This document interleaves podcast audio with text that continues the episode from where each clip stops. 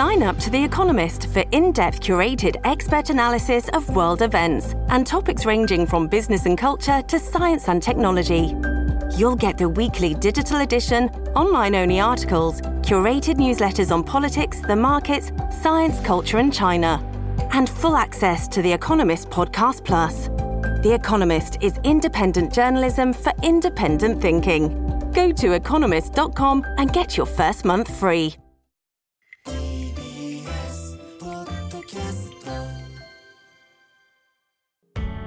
発信型ニュースプロジェクト。TBS ラディオ905-954おぎゅうえちきセッションイスラエル軍ガザ中心部へ。市街戦が本格化か。イスラエルのガラント国防相は地上部隊がパレスチナ自治区ガザの最大都市ガザ市の中心部に入ったと明らかにしました。ネタニヤフ首相もテレビ演説でガザ市を包囲し、その内部で軍事作戦を展開していると表明。これに先立ち、イスラエル軍はガザ地区北部の住民に南部への退避を改めて促しました。そのような中、アメリカのニュースサイトアクシオスは7日、アメリカとイスラエルの当局者の話として、バイデン大統領が6日に行ったネタニヤフ首相との電話会談の中で10人から15人の人質の解放を実現するために3日間の戦闘停止を提案したと報じました。しかし、ネタニヤフ首相は応じなかったということです。7日のガザ当局の集計では、ガザでの戦闘の死者は1万328人、イスラエル側は1400人以上となっています。G7 ガザの戦闘人道的休止を指示。東京都内で開かれていた G7 主要7カ国の外相会合は8日2日間の協議を終えて閉幕。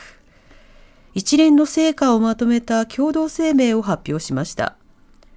議長の上川外務大臣が記者会見で明らかにしたところによりますと、イスラエル軍によるパレスチナ自治区ガザでの戦闘の人道的休止を支持することで一致したということです。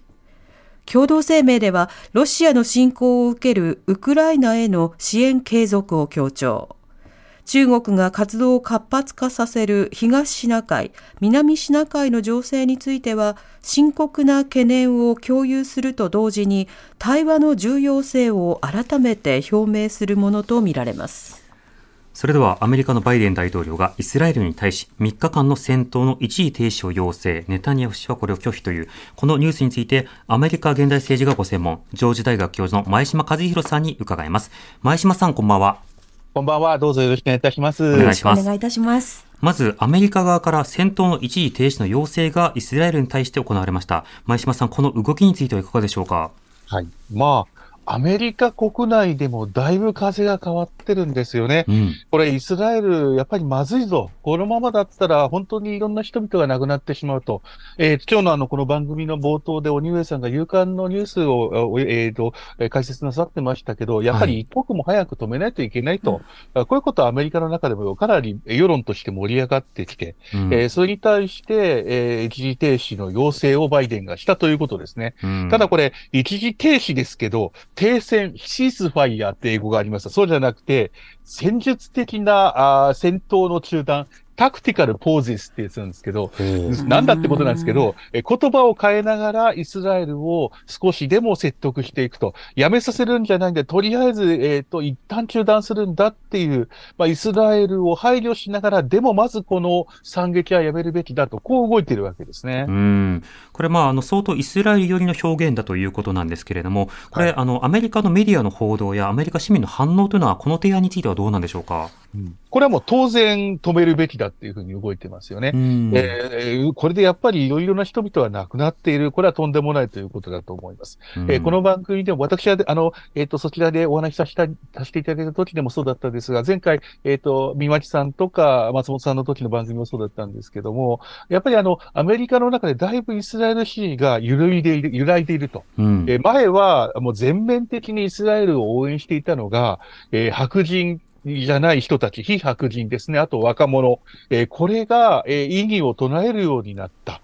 歴史的に見てもアメリカのイスラエルシーがかなり揺れていて、えー、それがあの、今回の、やっぱり、えー、停戦じゃないですね。一時的な戦闘の中断をこれ応援しているという感じですね。あともう一つあの、保守の方も動きがあって、はい、これそもそも、えっ、ー、と、これアメリカって何、え、なんでこのイスラエル寄りかっていうと、ユダヤ人のことはあるんですが、やっぱり大きなポイントとしてはやっぱりキリスト教徒の福音派であって、うん、えー、福音派がイスラエルを守れと言ってるわけですけど、はい、ただ、これってよく考えたら、イラク戦争じゃないかと。イラク戦争はまさにイスラエルを守るために、えー、イラクに、えーと、アメリカがこう入っていった形ですね。もちろん、あの、えっ、ー、と、サダム・フセインが大量破壊兵器を持っていたという前提で動いたわけですけど、はい、えー、それはアメリカにも使うかもしれませんし、米軍の、えー、全、全、えー、世界の米軍基地にも使うかもしれませんけど、イスラエルに使う可能性を考えてたと。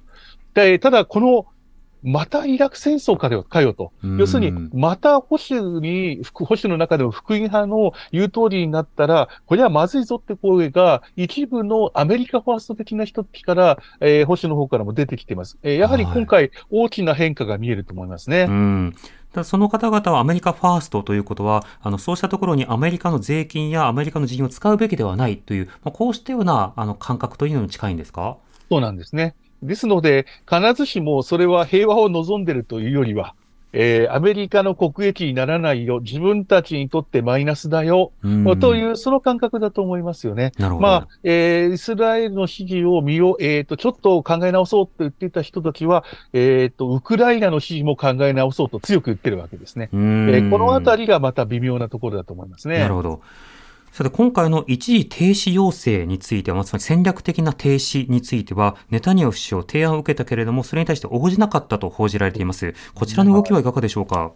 まあ、あの、イスラエルとしては、ハマス根絶の絶海の、絶好の機会なんでしょうかね。はい。えー、今、ようやくこれだけ、えっ、ー、と、建物を破壊したっていう表現はまずいのかもしれないけど、建物を破壊して、その下にいるハマスまで近寄ることができた。ならば根絶できるだろうということなのかと思うのですけれども、うん、えー、戦闘停止、その後、そのために戦闘停止ですね、一時的にも、えー、戦闘中断することはやっぱりまずいと、こういう動きだと思うんですね。うん、えー、ただ、当初ですね、本当にあの、えっ、ー、と、地上軍で全面攻撃だと言ってた話に比べると、少しトーンが落ちていますね。やはりアメリカだったり国際社会だったりがかなり否定的になっていると。アメリカの方がまだイスラエル応援ですけども、はい、それでもこれまでのようなイスラエル全面支援ではないっていうのが分かってきているので、その分微妙な動きをしていると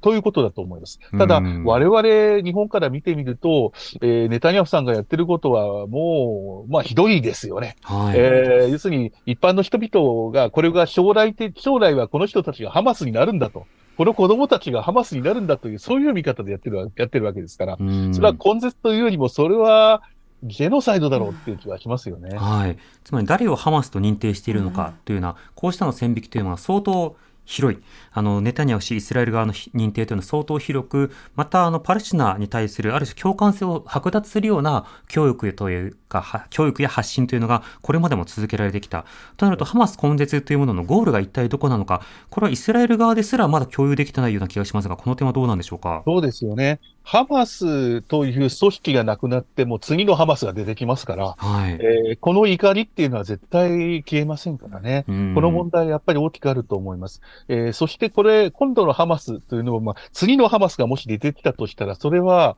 もしかしたらもっともっと広い意味で活動するかもしれませんね。えっ、と、今のガザ地区だけじゃなくて、他のところからもいろいろな声が上がる。えー、あるいは、アラブ諸国からも上がってくるかもしれない。そう考えてみると、えー、強硬策はどこまで影響、えっ、と、いい成果、まあ、いいという表現も微妙ですけど、はい、イスラエルにとってプラスになるかっていうと、ちょっと微妙なのかもしれません。ただ、イスラエルから出てくる情報を一つ一つ読んでみると、もう全然違いますよね。あの、やっぱりイケイケゴーゴーになってるところはあり、はいえー、これがあの、えー、いかに違うのか。もっと、またアメリカからのニュースも、えー、日本からあるいはヨーロッパのニュースを見ていると、やはりイスラエルへの加担の部分はかなりまだあると。その部分は、えっ、ー、と、我々注意しないといけないと思いますね。うん。これ、例えばその BBC、CNN、それからアメリカの FOX などを見ているときと、はい、あとアルジャジーラなどをこうチェックしているときでは、やっぱりトーンが随分違う。ありますよね。はい。で、イスラエルなどの、例えば情報発信、例えば病院の下にその穴が開いていて、そこにハマスがいたんだっていうような報道に対して、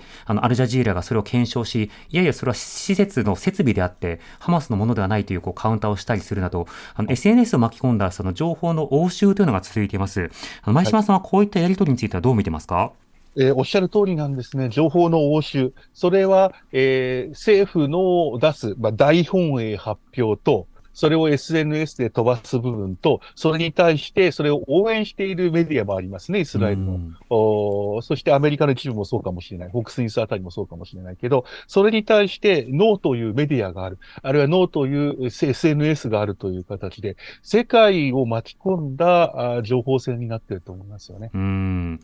あのそうした中、あの国際的なあの場面においても、例えば国連、あるいは様々な機関が、あの双方に対する、まあ、ヘイトスピーチやヘイトクライムをやめるべきだというの発信も行われています。まあ、これ、ヘイトスピーチやヘイトクライムが各所で起きてしまっているということが前提の、まあ、呼びかけになるわけですが、前嶋さん、はい、この点はいかがでしょうか？えー、っと、私の留学、えー、っと、学生とかが今留学していて、これが一番なんですね。うん、アメリカの大学の中で、やっぱり、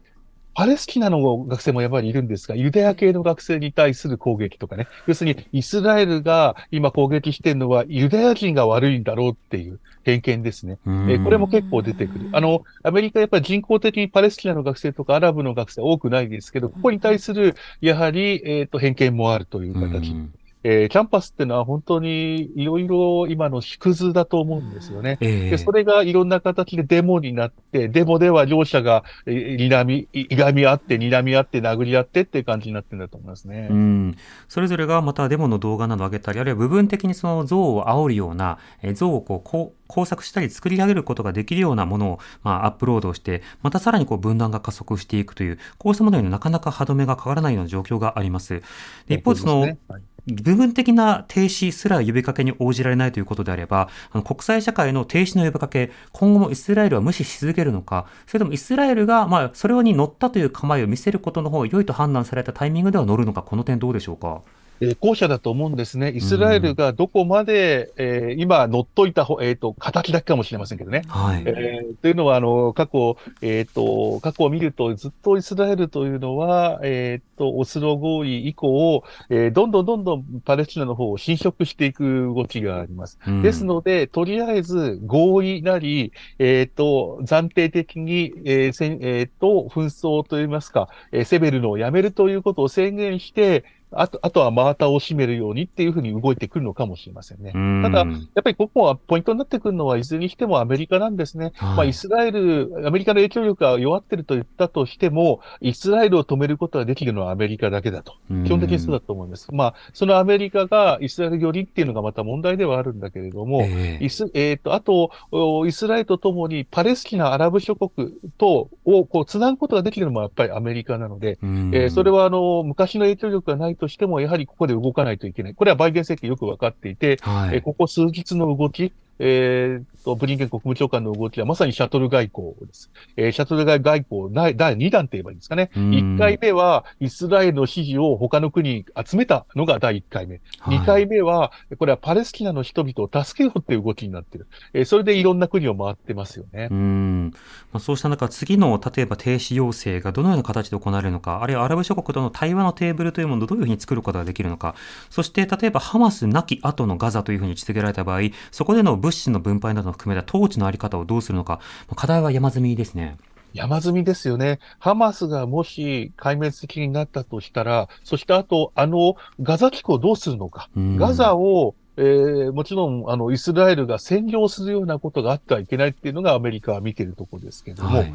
えー、実際問題、じゃあどうやってこの場所を動かしていくのかって、やはり難しいですね、なかなかね。えー、パレスチナの人々、そもそも人数が少ない、えー、ですね、あれだけもう、えー、あの、よくある図でございますが、昔はあれだけ、たくさんあの、今のイスラエルのところにパレスチナの人々がいた中で、結局今のところはガザ地区と、それも、えー、えー、と、本当に、えっ、ー、と、兵糧攻みたいになってますが、あとはもう一つ、えー、えー、と、ヨルダン川西岸ですが、西岸は本当に無低い状態ですので、はい。えー、そうなっていく中で、果たして何が可能なのかって難しいですね。あのー、えっ、と、本当に強いリーダーがパレスチナで、それが本当にいろんなことを分かってくれる人が、定のことになって、イスラエルの方もかなり譲歩する形で、えっ、と、オスロ合意まで持って戻るっていうことまでいければいいけど、その雰囲気はイスラエルを見ると全くないです、ね、そうですね。加熱化するような状況の中で、そうした交渉がどこで可能なのか。前島さん、ありがとうございました。ありがとうございました。ありがとうございました。上智大学教授の前島和弘さんにお話を伺いました。